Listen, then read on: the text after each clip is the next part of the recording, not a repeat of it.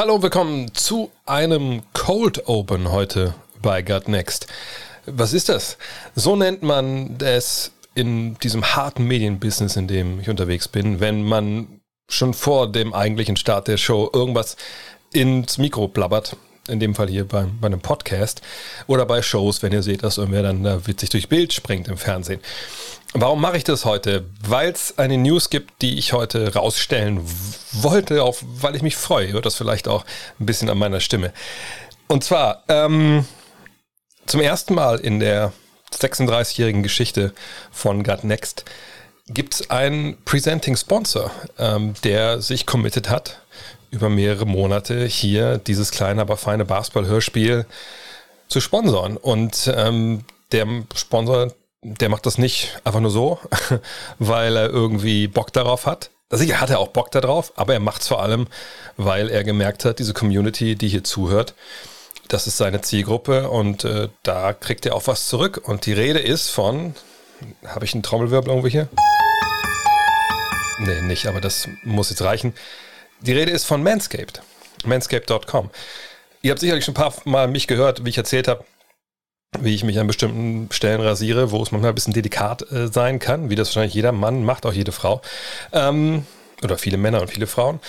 Aber das habe ich wohl so cool gemacht, dass ihr Manscaped-Produkte gekauft habt und äh, die Menschen dahinter sagen, ey, da wollen wir jetzt ein Commitment eingehen mit Gutnext bis Ende des Jahres, sind sie der Presenting Sponsor erstmal. Und äh, das ist für mich einfach eine Nachricht, die zu keinem besseren Zeitpunkt hätte kommen können.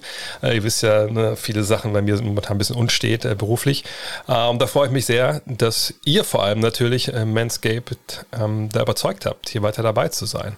Und äh, zur Feier des Tages ist es sogar so, dass Manscaped gerade etwas Neues auf den Markt gebracht hat. Seinen neuen Rasierer, den Lawnmower 4.0. Habe ich auch schon ausprobiert und auch da muss ich sagen, kann ich nicht klagen. Das Ding macht seinen Jobs, äh, Job. Ne? Ähm, das hat nach wie vor diese Skin-Safe-Technologie, wo egal wie reckless ich da unten unterwegs bin, passiert eigentlich nichts. Gut, ich meine, klar, wenn ich jetzt wirklich wollen würde, würde ich wahrscheinlich schon irgendwo reinschneiden können, aber ich habe es bisher mit meiner ähm, ja, bisschen Trotteligkeit da untenrum äh, noch nicht geschafft. Es gibt äh, zwei verstellbare Kammeraufsätze. Der Motor hat 7000 Umdrehungen pro Minute, ist trotzdem relativ leise, ist wasserdicht. Äh, es kann auch kabellos geladen werden. Er hat einen 6000 äh, also Ampere Lithium-Ionen-Akku. Äh, richtig, richtig gut. Ähm, vielleicht ein Hinweis noch, falls ihr denkt, oh, das klingt echt interessant, ich will mir das vielleicht holen. Ein, zwei Leute von euch haben mir geschrieben, ey, ich habe das bestellt, da gab es aber dann so, so ein Abo dabei. Und da dachte ich so, hä, Abo? War mir jetzt gar nicht so bewusst. Dann habe ich geschaut.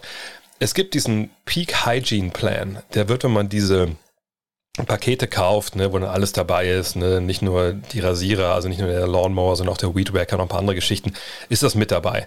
Das steht dann auch immer da bei, bei den Angeboten mit. Aber wenn ihr die Produkte alleine kaufen wollt, zum Beispiel nur den Lawnmower oder nur ähm, den Weedwacker oder so, dann ist das nicht dabei. Da muss man mal gucken, da kann man unten auswählen. Und selbst wenn ihr aus Versehen das Abo ausgewählt habt oder diesen Peak Hygiene Plan, könnt ihr einfach dem ähm, Support schreiben und sagen, nee, wollte ich eigentlich gar nicht, war ein Fehler, dann wird das zurückgenommen, alles gut, auch zurückgebucht. Das haben mir auch die beiden dann bestätigt, die mir da geschrieben hatten. Von daher, Manscaped. Dankeschön fürs Sponsoring hier äh, bis Ende des Jahres. Freue mich sehr, zum ersten Mal wirklich eine, eine Firma überzeugt zu haben, dass sie sich mit Gut Next in der Öffentlichkeit längerfristig sehen lassen wollen. Gebt den Jungs eine Chance, schaut mal rein auf manscape.com mit dem Code NEXT. Gibt es natürlich 20% auf alle eure Bestellungen. Und jetzt geht's los mit dem heutigen Podcast.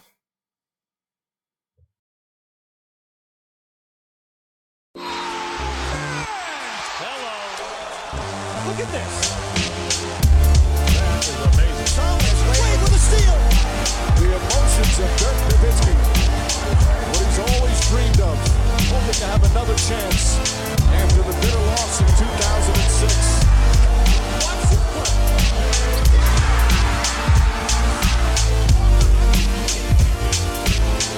That is amazing. Hallo und willkommen zu Gutnext, dem deutschen Basketball-Podcast im Internet. Mein Name ist André Vogt. Mein Name ist Julius Schubert. Und gemeinsam begrüßen wir euch äh, eigentlich technisch gesehen zur Rapid Reaction. Aber auf der einen Seite ist es so, äh, so richtig rapide können wir momentan auf äh, nichts reagieren, weil nicht so viel passiert. Ah, außer John Rondo, das machen wir gleich. Aber das ist auch nicht wirklich schnell, wo wir reagieren. Sei es drum, wir haben es heute mal wieder zusammen äh, telefoniert hier äh, via Skype, um ein paar Sachen zu besprechen, die momentan aktuell sind. Zum einen Ben Simmons, darüber werden wir reden, ähm, soll getradet werden, will getradet werden vor allem. Und da scheint jetzt Bewegung drin zu sein. Mal ein bisschen die Lakers sprechen, äh, jetzt kein äh, Season Preview oder so, äh, aber da hat sich natürlich mit Rajon Rondo noch ein älterer Herr, alter Bekannter, kann man auch sagen, bei den Lakers wieder dem Kader angeschlossen, wollen ein bisschen gucken, was vor allem Julius, unser residenter Lakers Fan davon hält. Ähm, und ein bisschen gucken, wo vielleicht so ein paar Problemstellen liegen der Lakers, ohne dass wir da jetzt zu sehr ins Detail gehen. Erstmal, Julius, wie, wie, wie war dein Sommer bisher? Ähm, ist, ist dir langweilig ohne NBA-Spiele, die du gucken kannst? Nee, ich ziehe mir eine ganze, ganze Menge Spiele aus der letzten Saison rein. Jetzt gerade zum Beispiel über D'Angelo Russell und die Minnesota Timberwolves da ähm, eine Menge Spiele anguckt. Also ich äh, verbringe die Zeit trotzdem mit der NBA. Es war nicht live, was auch schön war in Playoffs, aber ähm, ja, ist ein bisschen entspannter als in Playoffs vor allem, aber ähm, bei mir dreht sich trotzdem nach wie vor eigentlich alles um, um die NBA. Ja, es ist ja auch, ich denke, für mich ist es auch durch die Jahreszeit immer so ein bisschen sich neue Sachen überlegt fürs, fürs nächste Jahr etc. Und das mhm. geht ja auch schon bei vielen los. Sind, heute hat, fängt der September an. Äh, Player, äh, Trainingscamps starten am 25. glaube ich und spätestens dann sind wir im Preview-Land. Von daher, viel Zeit haben wir nicht mehr. Aber das ist schon äh, ein Team angesprochen, was momentan in den News ist, die Minnesota Timberwolves. Und das soll die einzige Truppe sein, soll, ne?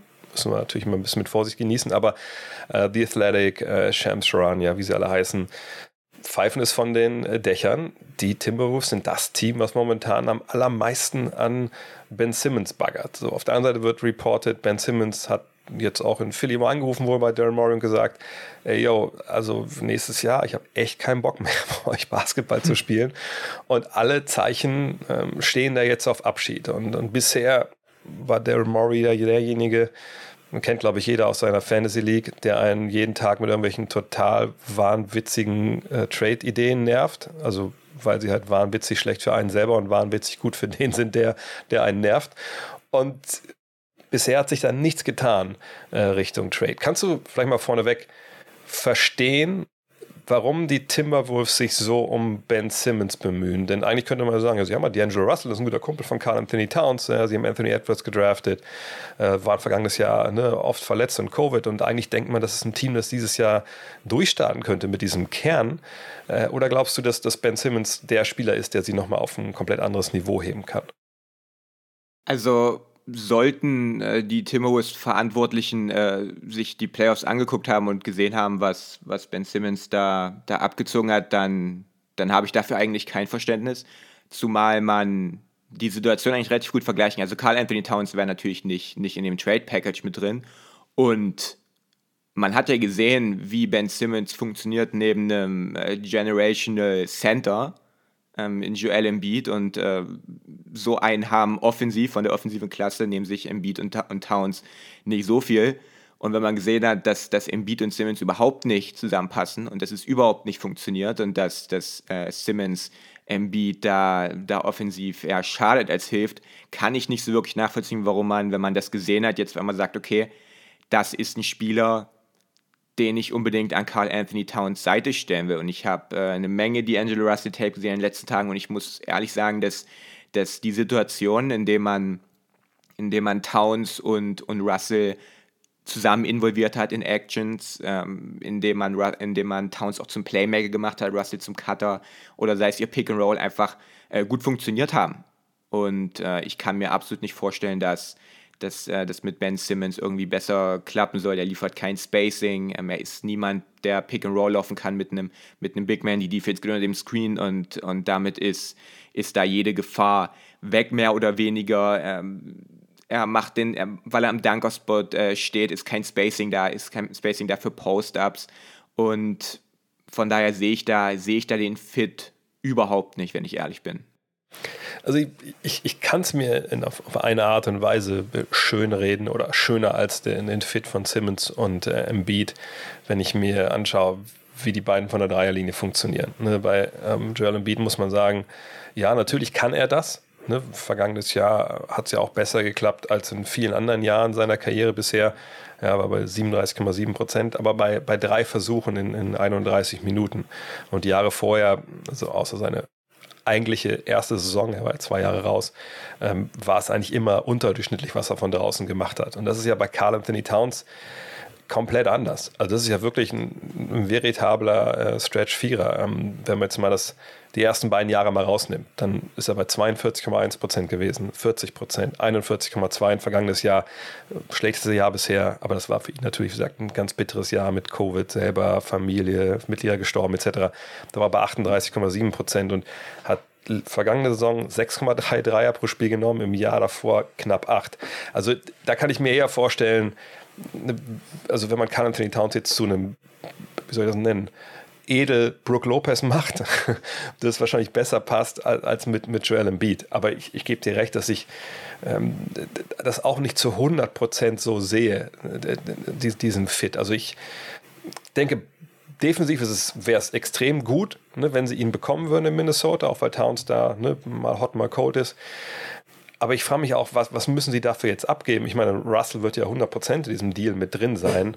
Ähm, ich glaube, Jane McDaniels wurde genannt und, und vielleicht sogar Malik Beasley. Und dann frage ich mich, okay, aber ist man dann wirklich im Endeffekt netto besser geworden. Also ne, ich, ich schätze Ben Simmons sicherlich noch mehr als, als der gemeine Reddit-User, denke ich. Aber ich, ich weiß nicht, ob das jetzt die Situation ist, wo, wo man sagt, okay, selbst wenn du dann zwei für eins oder drei für einen tradest, dass du dann mit vielleicht einer Big Three in Anführungszeichen von Embiid, äh, von Embiid, von ähm, Cat, von Edwards und von Simmons besser bist als vorher. Also da bin ich wirklich nicht überzeugt von.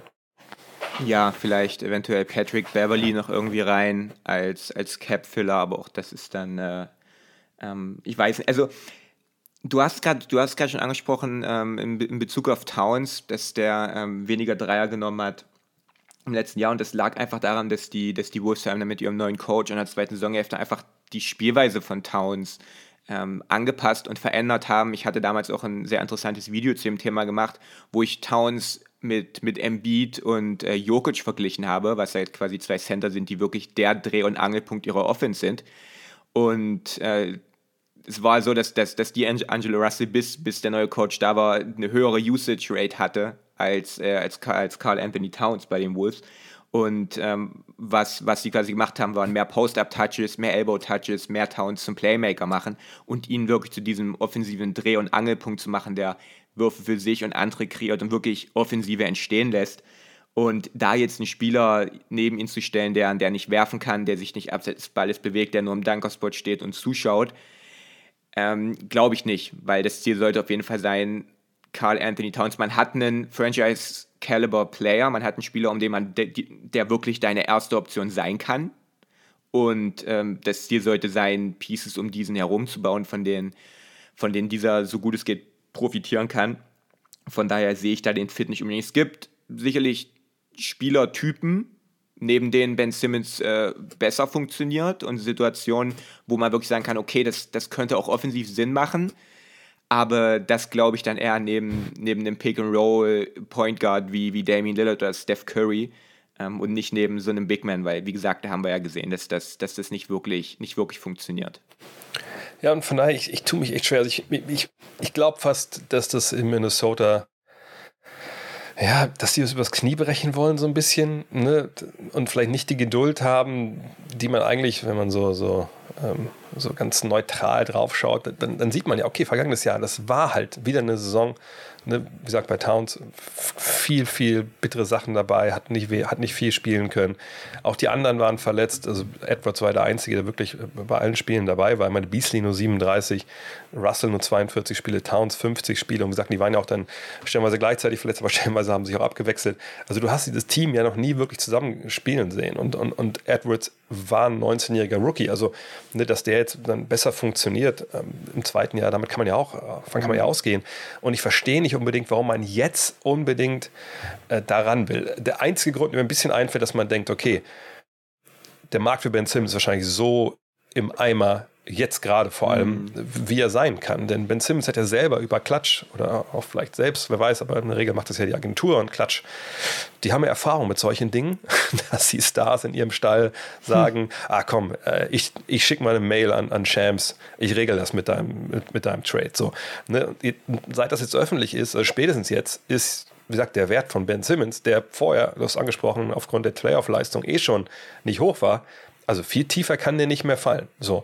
Und dass man jetzt Minnesota denkt, okay, vielleicht kriegen wir ihn auch, ähm, ich, ich, weiß gar nicht, was sich da eigentlich vorstellt, aber vielleicht kriegen wir ihn da wirklich billig.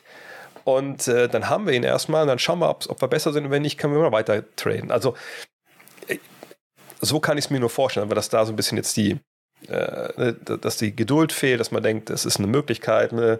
buy low, sell high. Aber basketballerisch finde ich, finde ich, macht es echt wenig Sinn. Und ähm, wenn ich Daryl Morey wäre, würde ich wirklich einen bösen, böse E-Mail schicken an Klatsch und fragen, ob die eigentlich einen an der Waffel haben, weil ich meine, es ist jetzt auch nicht so, dass die Situation jetzt so ist, dass ähm, Klatsch hingehen könnte und hinter den Kulissen einen Trade einstielen, ja. der, dann, der dann für alle Seiten passig ist, das kann ich mir jetzt auch nicht vorstellen. Also, das ist ja, das ist ja keine, keine Anthony Davis-Situation, ja. quasi, wo, wo alle 29 Teams dann innerhalb von fünf Minuten am Telefon sitzen und äh, versuchen da irgendwie was, was klar zu machen. Also Simmons ist absolut nicht in der Situation, sich irgendwie aussuchen zu können, äh, wo er nächstes Jahr spielen möchte. Also, was habe ich gehört irgendwie, dass er, dass er gerne an die Westküste möchte. Ähm, ich möchte auch nächstes Jahr an, an der Westküste in Amerika wohnen, aber ich glaube, das ist, wird auch nicht passieren. Also ich, ich weiß nicht, ob, ob das manchmal, wenn, wenn du wirklich so ein richtiger, richtiger Superstar bist, wo du weißt, die Teams stehen Schlange, dann kann das mit Klatsch äh, auch funktionieren, die Macht, die sie haben und die, die Mittel, die sie ja noch bereit sind, manchmal einzusetzen. Aber das kann auch schiefgehen. Wir haben auch schon an, an Beispielen, vor allem jetzt, was jetzt auch gerade wieder in den Medien ist mit Nerlens Noel, das, das kann auch schiefgehen, wenn du halt keiner dieser, dieser wirklichen Superstars bist. Aber sorry, dass ich dir ins Wort gefallen bin. Nee, nee, vollkommen richtig, vollkommen richtig Einschub. Und ich, ich meine, vielleicht hat auch Klatsch irgendwo einen Deal in der Hinterhand, aber ich, ich kann es mir eigentlich nicht vorstellen. Vielleicht wollen sie so Druck aufbauen auf Daryl Morey nach Motto, so auf der Markt ist kaputt, wir machen ihn noch mehr kaputt das ist der Deal, der beste Deal, den du haben kannst, frisch oder stirb. Aber auch da wüsste ich jetzt nicht, wie dieser Deal aussieht. Und, und Minnesota sagt, denke ich nicht, dass es großartig Sinn macht.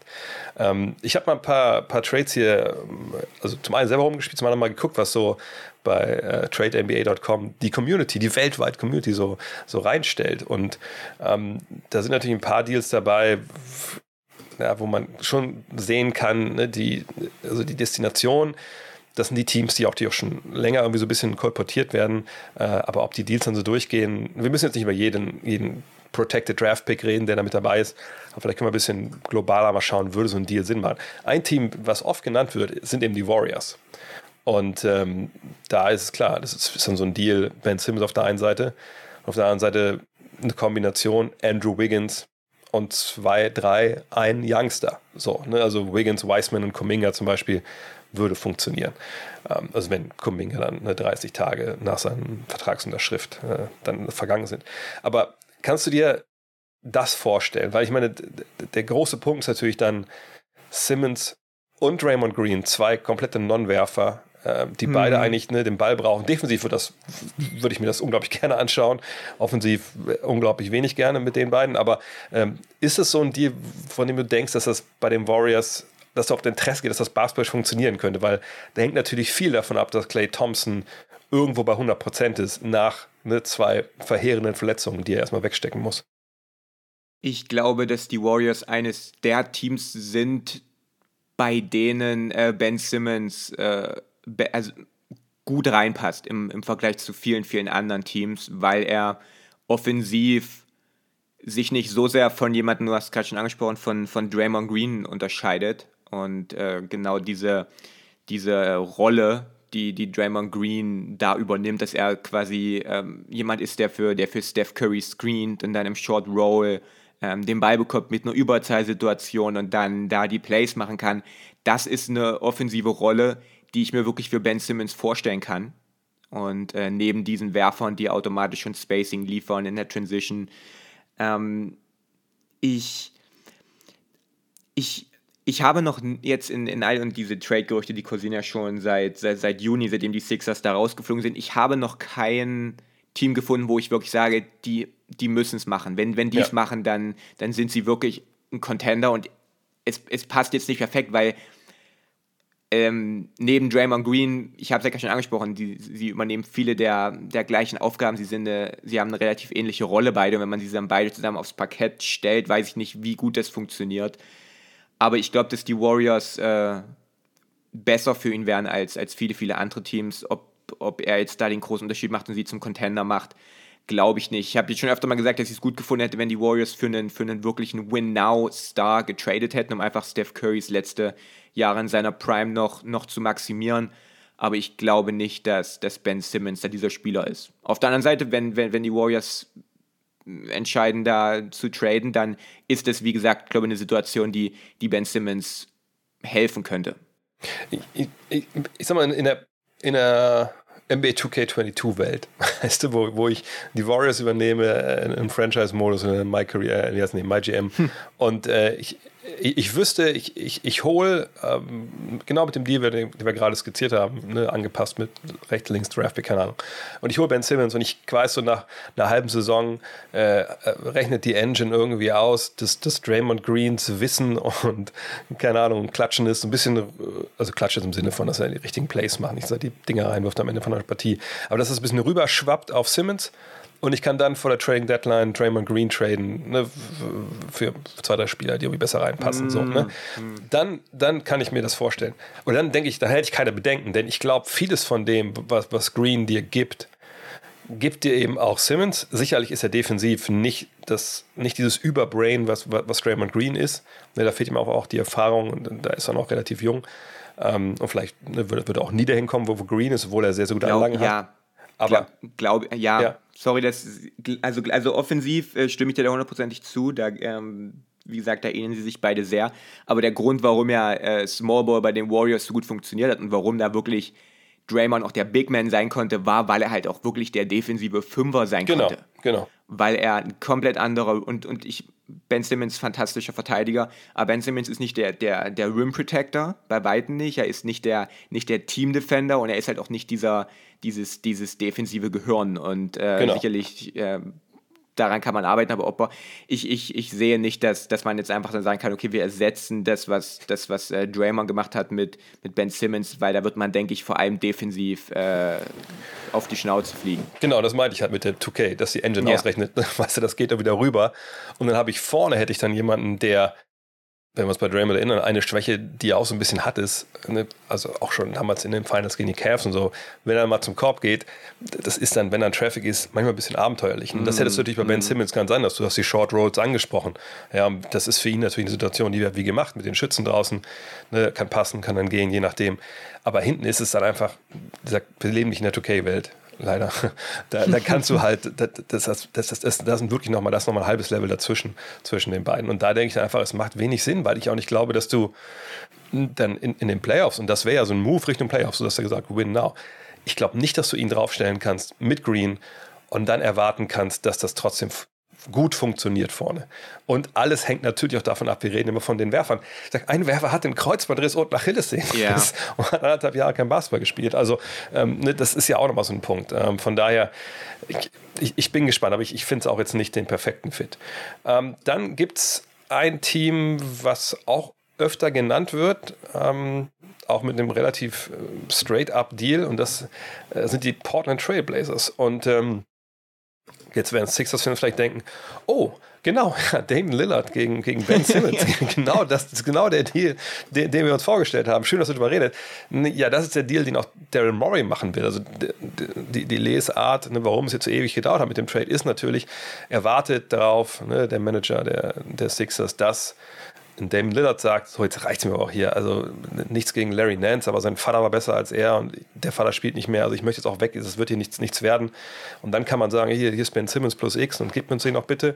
Ähm, oder dass ein Bradley Beal sagt, ja, Rui Hachimura konnte ich noch nie leiden, jetzt, jetzt reicht es auch hier, ich will es weg. So, und ähm, Das wird ja nicht passieren. Da, da gibt es keine Anzeichen, weder bei Beal noch bei Lillard. Aber CJ McCallum, das ist ja so ein Name, der immer wieder rumgefloatet ist. Man kann sich auch das schönreden und sagen, naja, da kommt einer, eigentlich ja ein Combo Guard, aber der kann ab und zu mal den Ball bringen. Der ist defensiv angreifbar, natürlich, aber da ist ja Joel Embiid. Ne? Wir, wir, haben ja Danny Green und wie sie alle heißen. Und dann kommt Ben Simmons nach Portland, verteidigt. Ne? David Lillard kann abseits des Balles ein bisschen mehr machen. Ähm, sie haben ja eine relativ dreierpotente Offensive. Ähm, sagt, er gibt ihnen noch mehr Defense und CJ McCollum kommt äh, zu den Sixers und mit Seth Curry hast du dann Backcourt. Ja, sagt, defensiv ist es angreifbar, aber vorne ist es eine ganze Ecke besser ja, ich glaube, das Geräusch sagt schon aus, was ich über diesen so Trade denke. Ich, ich sehe das alles, aber ich sehe jetzt auch nicht, dass vor allem für die Sixers dann äh, genug drin bei rumkommt, ehrlich gesagt. Ja, was ich, ich, ich wünsche mir wirklich, dass wir innerhalb von Joel Embiids Prime mal noch sehen, wie er neben einem wirklich guten Ballhändler aussieht, mit dem auch mal Pick and Roll laufen kann. Ich meine, wenn wir uns angucken, was er mit Seth Curry in, in diesen Playoffs gemacht hat, das sah ja, das sah, das sah wunderbar aus. Das war teilweise, teilweise kaum zu stoppen.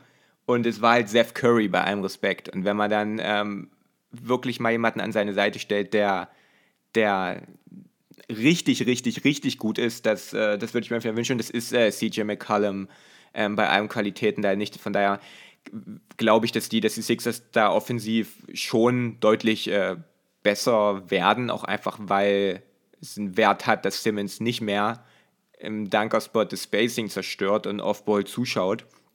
Aber ich glaube nicht, dass, dass McCallum äh, da der perfekte will. Und ähnlich wie bei den, und ähnlich wie bei den Timberwolves gilt es natürlich auch bei den Sixers. Du hast da dein Generational Talent und es gilt jetzt so ein Team um ihn herum zu bauen, von dem er maximal profitieren kann. Und ähm, von daher, aber auf der anderen Seite ist natürlich die Frage, kriegt man irgendwie einen, einen, einen, einen besseren Pick-and-Roll-Ballhändler, einen besseren Werfer für, für jemanden wie, wie Ben Simmons. Und auf der anderen Seite, ähm, ich, ich, mag den, ich mag den Simmons-Fit bei den, bei den Blazers. Neben Damian Lillard ist ja ähnlich wie Steph Curry auch, dieses High-Pick-and-Roll mit, mit Simmons und, und jemanden wie Lillard, der wirklich das komplette Halbfeld auseinanderzieht wie kein anderer. Das kann ich mir schon ganz gut vorstellen.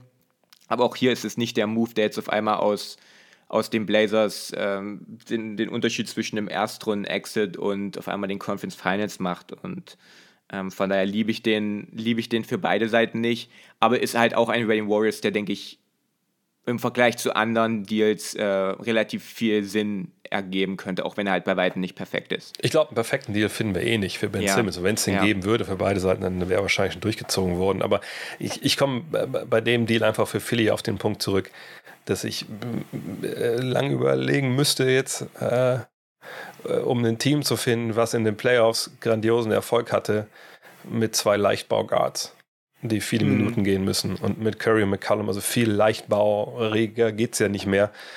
Und dass das nicht so gut funktioniert manchmal in den Playoffs, das haben wir ja bei Lillard und McCallum über die Jahre auch gesehen. Ich will nicht sagen, dass die der Hauptgrund waren, warum die nicht in den Finals waren, aber mhm. ne, bei aller Offensive, die sie dir geben, hinten werden sie halt immer überpowered. So, und ähm, ne, klar, wenn du einen davon hast wie Steph Curry, okay, Ne, dann hast du daneben Clay Thompson und Ligodala und wie sie alle hießen damals.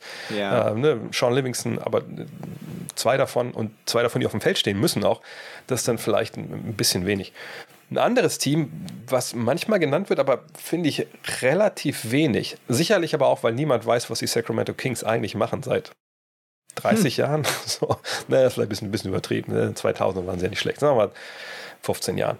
Ähm, aber das ist eine Mannschaft, die, die wirklich so im Limbo ist, wo man sich vorstellen könnte, die könnten ja eventuell ähm, hergehen und sagen, hey, ähm, also Buddy Yield, der sind wir so froh, der, den bieten wir an wie sauer Bier, der, der kann werfen, hm. ne? also das ist doch einer für euch, der, der, passt doch genau da rein und ist auch nicht so klein. Ne? Äh, und vielleicht wollte er noch Harrison Barnes haben, einen Flügel, ne, den man irgendwie auch, der, der werfen kann, der irgendwie alles ein bisschen kann und das würde passen. Ähm, sicherlich kann man sich auch andere Namen da noch vorstellen. Aber ich, ich kann mir jetzt nicht vorstellen, dass äh, die Kings da an Davian Mitchell oder Tyrese Halliburton rangehen würden. Nein. Ähm, also das kann man, glaube ich, komplett, äh, sagt, der Markt ist kaputt für Ben Simmons. So. Und so ein Deal, äh, auch, auch, da denke ich mir so, ja, ich, ich sehe schon, dass es Philly helfen könnte. Die Kings können wir da, glaube ich, außen vor lassen. Also die würden dann halt einen Star bekommen. Da kann man wieder neu anfangen, wenn man möchte. Fit können wir da eh vergessen, weil ne, Darren Fox und so, die, die, die müssen eh das Ding wieder einreißen, glaube ich mal. Aber äh, von Sixers Sicht könnte ich mir vorstellen, ja, Barnes für nächstes Jahr ein auslaufender Vertrag. Aber auch da ist es nicht der Deal, wo, wo ich glaube, wenn der auf dem Tisch liegt, dass Darren Murray da zu Fuß nach, äh, nach Sacramento laufen würde. Ja, also Buddy Hield ist äh, wunderbarer Spieler, einer der besten Distanzwerfer, Movement-Shooter äh, der NBA und sicherlich jemand, der, den man neben Embiid stellen kann und der Spacing liefert für die Post-Ups und sowas. Aber halt auch keiner, wo du, wo du dann wirklich sagen kannst, okay, jetzt, jetzt laufen wir einfach mal äh, ein Spiel lang das, das Embiid, äh, Body Healed, Pick and Roll und es gibt nichts, was Defenses dagegen machen können. Also es gibt so viele ähm, andere Spieler, die ich mir da lieber neben Embiid vorstellen könnte, die halt aber nicht äh, irgendwie ähm, überhaupt auf dem Markt sind. Von, also ich, wie gesagt, die Sixers werden, werden durch jeden dieser Deals, die wir jetzt hier bis, glaub, besprochen haben, besser, offensiv vor allem, aber ob das dann, ob, ob sie das dann auf eine Stufe stellt mit, mit äh, den Nets und Bucks und selbst den Miami Heat im nächsten Jahr, glaube ich dann auch nicht. Ja, und ich glaube, es ist auch super, super schwer, dass wir generell, also dass man zweier, zwei Team-Trades findet. So, wenn, mm. aus allen Gründen, die ich gerade genannt habe. Und deswegen habe ich mich auch nochmal an die Trade Machine selber nochmal gesetzt, ein bisschen länger heute Vormittag, und habe einen Deal gefunden, der gleich mehrere Probleme vielleicht löst. Aber ich glaube nicht, dass er so durchgeht, sage ich direkt, bevor die, die Hate-Mails kommen. Aber wenn man die Sixers, die Cavs und die Warriors nehmen würde, ja, und man sagt, okay, ne, die Cavs haben natürlich ein Problem. Sie können sich augenscheinlich bisher mit Kevin Love nicht einigen, ähm, auf wie viel Geld er verzichtet, damit er rausgekauft wird aus dem Vertrag. So, ne, das ist momentan das große Problem. Der, der Frontcourt ist, ist, ziemlich voll. Jetzt haben sie sogar noch Taco Fall heute, glaube ich, in den Vertrag mhm. genommen. Von daher, es wird auch nicht weniger voll.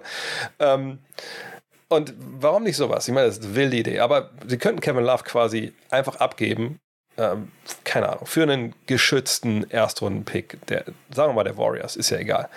Ähm, die Warriors kriegen Ben Simmons und es geht auch noch nach äh, Philly, gehen einfach noch Moses Moody und Jonathan Kuminga, einfach damit, damit die Warriors irgendwas abgegeben haben für, für Ben Simmons. Und die, die Sixers hätten dann eben Moody, Kuminga und Love und hätten dann, ja, sicherlich auch da am Frontcourt wäre es relativ voll.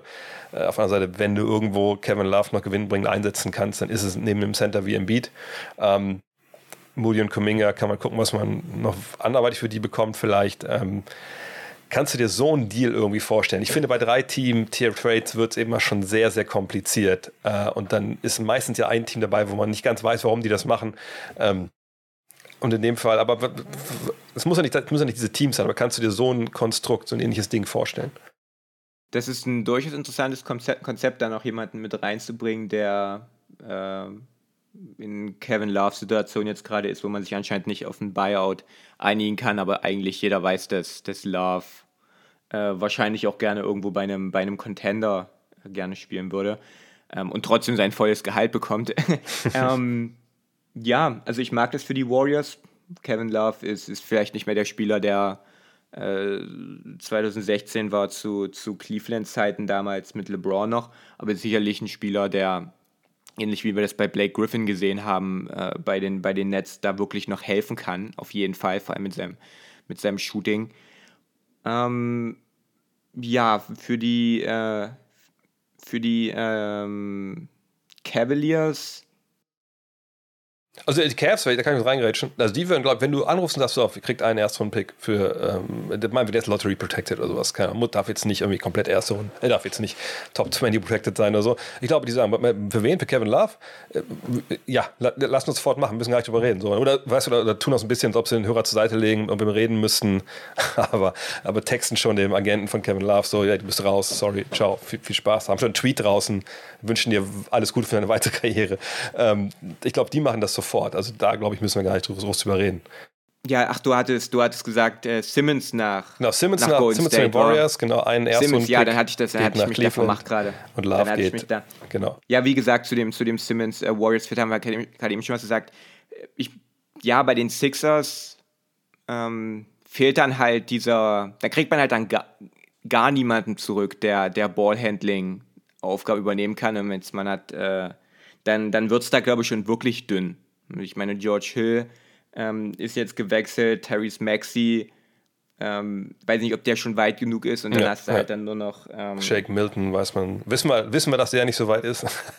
ja, und, und, äh, und Seth Curry. Und das ist dann schon, das ist dann, glaube ich, schon wirklich dünn. Also, wenn man, wenn man Simmons abgibt, dann sollte man wahrscheinlich, denke mal, schon jemanden irgendwie zurückbekommen, der, der zumindest offensiv ein bisschen auch die Rolle übernommen hat, die Simmons gemacht hat und einfach auch mal dann Plays einleiten kann und auch äh, im Halbfeld ein bisschen, ein bisschen organisieren kann und ein bisschen die Fäden zieht. Ähm, ja, da wei weiß ich jetzt nicht, ob ich da den Fit.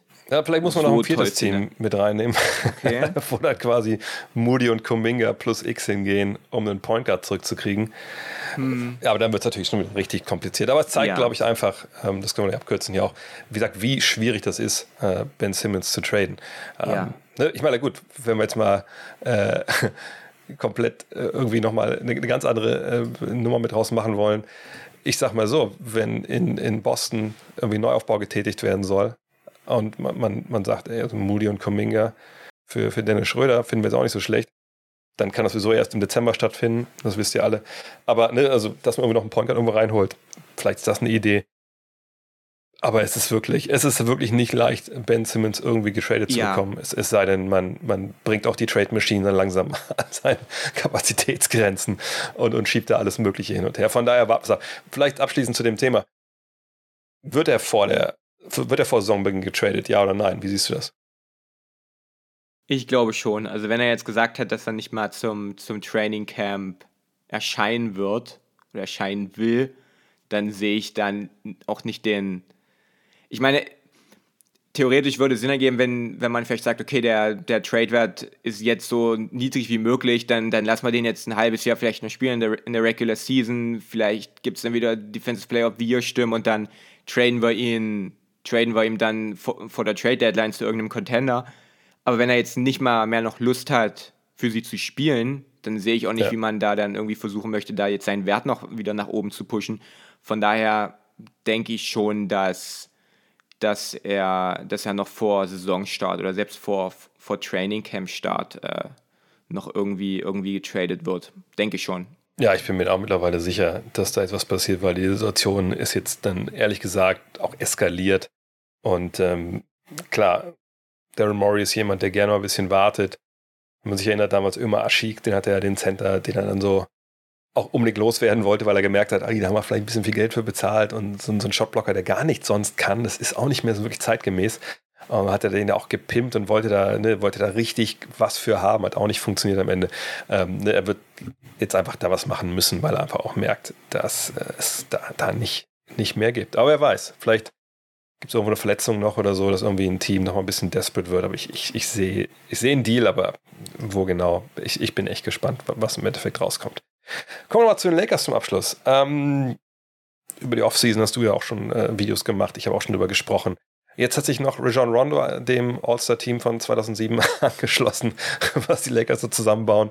Ähm, vielleicht mal zu der Verpflichtung. Ähm, richtig überraschend kam es ja nicht, das haben wir die Spatzen auch von den Dächern gepfiffen. Aber ist das wirklich jemand, der das Team noch weiterbringen kann? Ich meine, ich meine, Point Guard-mäßig äh, mit Westbrook natürlich, mit jemandem wie Nunn, der da spielen kann, LeBron natürlich, der den Ball bringt. Äh, war das nötig, ihn jetzt noch zu holen? Also erstmal finde ich sehr schön, dass, dass man äh, jünger geworden ist durch, durch diese stimmt. Verpflichtung, dass man jetzt ähm, ja, Rondo hatte, hatte einen riesigen Anteil ähm, am Championship Run. Sein, sein Coaching auf dem Feld, sein, sein Basketball-IQ, seine Leadership, die Erfahrung, aber halt auch, dass er zu den Playoffs dann auf einmal doch angefangen hat, fantastischen Basketball zu spielen, zumindest phasenweise in einigen der Serien, was, äh, womit ich damals überhaupt nicht gerechnet hätte, wo ich mir danach sogar noch so ein Entschuldigungsvideo gemacht habe, wie ich, wie ich Rondo da so komplett äh, unterschätzt habe. Ich denke aber, dass er, auch wenn ich jetzt natürlich das Risiko eingehe, ihn wieder zu unterschätzen, aber ich glaube nicht, dass er spielerisch irgendwie hilft. Dafür ist man auch einfach auf, auf der Point Guard beziehungsweise auf den, auf den Ballhandling- und Playmaking-Positionen äh, äh, zu tief besetzt. Und das ist ja ein großer Unterschied. Du hast ja in den sowohl in der Meisterschaftssaison als auch in der letzten hattest du ultra wenig äh, Ballhandling, Playmaking, On-Ball-Shot Creation außerhalb von James und Davis. Das war ja immer die, die ganz, ganz, ganz, ganz große Kritik. Wer macht was, wenn, wenn äh, LeBron auf der Bank sitzt? Wer, wer zieht da die offensiven Fäden? Und da hat man ja jetzt wirklich eine ganze Reihe von Spielern. Man hat Westbrook, man hat äh, Nunn, man hat ähm, Taylor Horton Tucker, mit dem man verlängert hat. Ähm, und, und einen Carmelo Anthony, der sich seinen eigenen Wurf kreieren kann. Und das heißt, man ist gar nicht diesmal, glaube ich, in der Situation, dass man offensiv wirklich angewiesen ist darauf, dass Rondo, dass Rondo dann liefert in den Playoffs. Von daher, glaube ich, ist das, ist das jemand, der helfen kann, weil er halt einfach schon so viel gesehen hat und so viel auch weiß und vor allem in der Playoff-Serie da wirklich ähm, Gegner auch dabei hilft, den Gegner zu erlernen. Das wäre das, was ja die Lakers auch in, in der Bubble so stark gemacht hat, aber dann wirklich auf dem Parkett. Also ich glaube, dass er als Coach mehr hilft als als Spieler. Ich glaube, dass Genau, was du sagst. Ich glaube, das, die Leadership, die er bringt, die Führungsqualitäten. Ne? Und er ist ein streitbarer Typ immer auch gewesen, gar keine Frage. Aber er war ja nun mal vor zwei Jahren da und ist Meister geworden, hatte großen Anteil daran. Kennt Frank Vogel, ne? kennt das System, kennt LeBron. Und so eine Verpflichtung kommt auch nicht zustande, wenn, wenn LeBron nicht vorher auf WhatsApp schreibt. Ja, ja mach das mal. So, ne? Ist ja auch vollkommen klar. Äh, man ist ein bisschen jünger geworden, da gebe ich dir auch recht. ähm, aber ich, ich, ich finde vor allem, dass es gibt ja schon so ein ich will nicht sagen, es gibt ein Leadership-Vakuum, das kann man nicht sagen, wenn jemand wie LeBron da drin spielt, aber ne, Carmelo bei all seinen Qualitäten ähm, ist, glaube ich, jemand, der eine gewisse Führung braucht vorne. Ich glaube, das kann man schon so sagen. Ne? Jemand wie, wie Monk, wie Nunn. Ähm, das ist sicherlich auch vielleicht ein bisschen Taylor Horton Tucker, weil er noch so jung ist. Ähm, ich glaube, die brauchen eine gewisse Führung. Ich glaube, Anthony Davis braucht eine gewisse Führung, wenn ich ehrlich bin.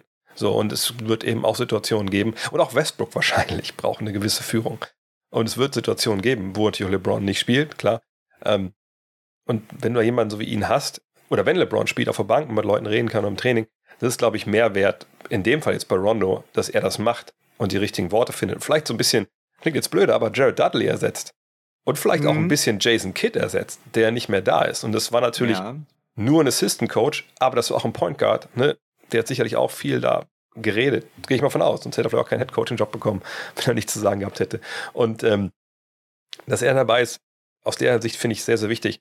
Und wir wissen auch noch nicht, was mit Marc Gasol passiert. Ich weiß nicht, wie groß ne, sein Status so in, in, in, der, in, der, der Kabine ist, ne, so als Ausländer in Anführungszeichen. Äh, aber wenn man davon ausgeht, der hat auch schon viel gesehen, der hat auch ein paar Sachen zu sagen, ist aber ein Typ, der gerne mal was sagt. Und der ist jetzt, wenn er vielleicht in Europa bleibt, das ist ja, steht ja noch nicht ganz fest, glaube ich, dass er zurückkehrt. Ähm, ne, wenn du einen Rondo hast, das kann nur gut sein. Und wenn er dann mal äh, vielleicht zwei Monate gar nicht spielt und dann in den Playoffs aber dann doch ein paar Partien da ist und seinen Dreier trifft, was er in den letzten Jahren ja gut gemacht hat in der Postseason, dann denke ich auch, es ist eine nachvollziehbare ähm, äh, Verpflichtung. Aber, und jetzt können wir vielleicht, wie gesagt, wir wollen keine Preview machen, aber ich, ich möchte ganz kurz deinen Take dafür hören, weil ich, weil ich selber äh, da lange viel drüber nachgedacht habe es ist für mich nach wie vor ein Kader. Das ist für mich das mit das faszinierendste Experiment in dieser Saison. Weil auf der einen Seite denke ich, die haben eine unfassbare physische Wucht, ja, mit Westbrook, mit James, mit Davis. sie haben Howard. jemanden mit Anthony genau gesagt, dass er sich halt einen, einen eigenen Wurf kreieren kann. sie haben mit Howard eine Präsenz unterm Korb, wie der zurückgekommen ist. Sie haben sogar ne, ein paar Dreierschützen mit Monk, mit Nunn, mit Erlington, Basemore letztes Jahr gut getroffen, LeBron selber. Anthony hat gut getroffen. Aber ich, ich finde, also wenn ich mir das alles zurechtlege, ich, ich, ich sehe das, ne, sie haben irgendwie von allem so ein bisschen, ne, aber ich, ich sehe ja zwei große Problemfelder. Äh, und das eine ist halt die Defense und das andere ist, äh, sind die Lineups. So, weil ich finde, sie haben natürlich Defense an vielen Stellen, äh, die gut ist, sehr gut ist, aber an manchen Stellen eben auch gar nicht.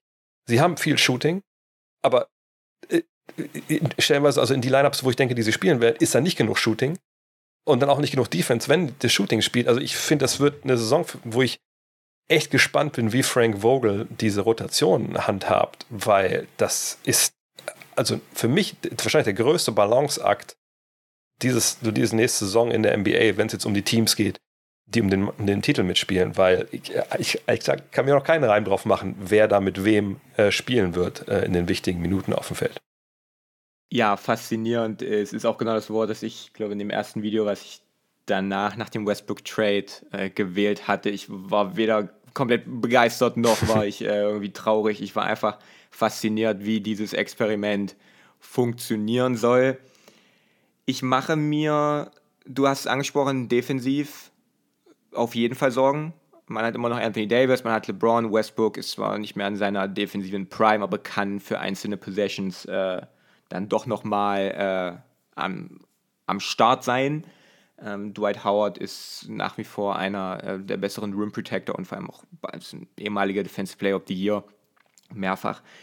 Aber das, was die Lakers so stark gemacht hat in den letzten beiden Jahren, warum sie Meister wurden, war nicht, weil sie so eine kranke, krank gute Halbfeld-Offense hatten, weil die hatten sie nicht, sondern weil die defensive Identität war der Schlüssel und dass man quasi in den Playoff-Serien den Gegner defensiv geknackt hat und dann war die Serie durch. Das haben wir in jeder Serie erlebt, die die Lakers äh, hatten. Und selbst gegen die Suns dieses Jahr, bevor Davis sich verletzt hatte, sah das so aus, als ob die Lakers ähm, da entschlüsselt haben, was Phoenix gemacht hat. Das Spain-Pick, ach, all die, all die Sachen, die wir damals ja auch schon besprochen hatten.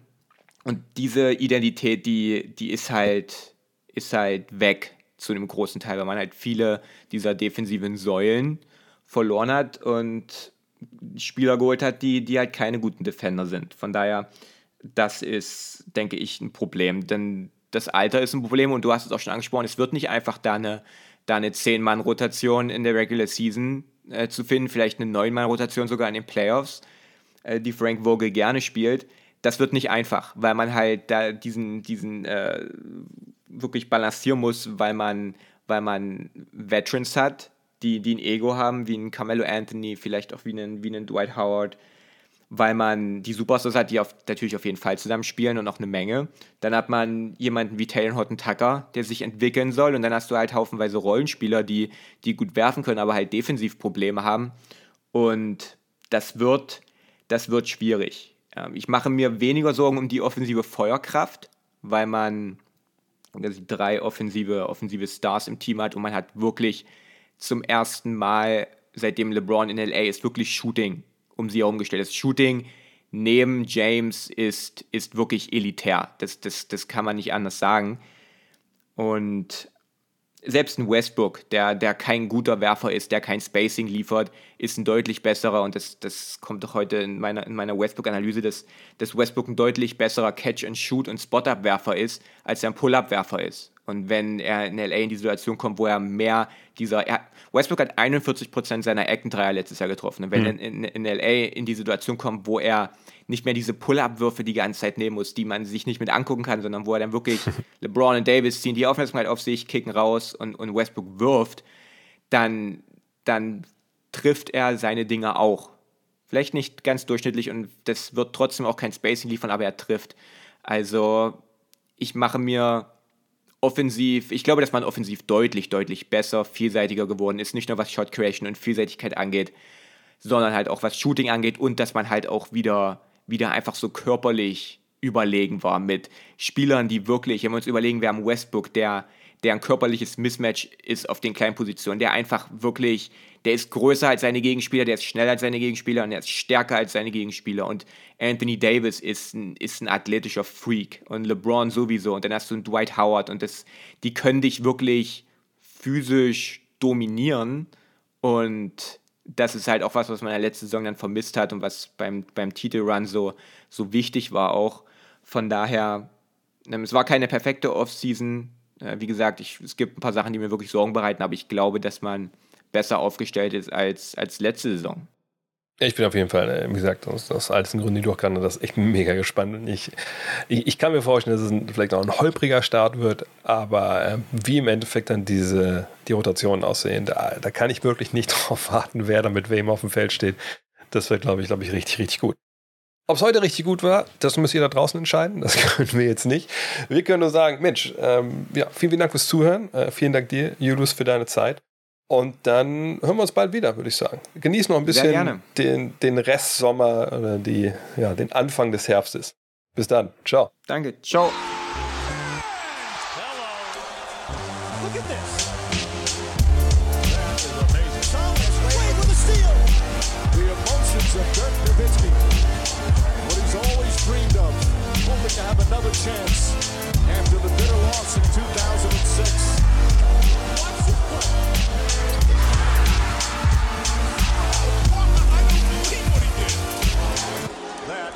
amazing.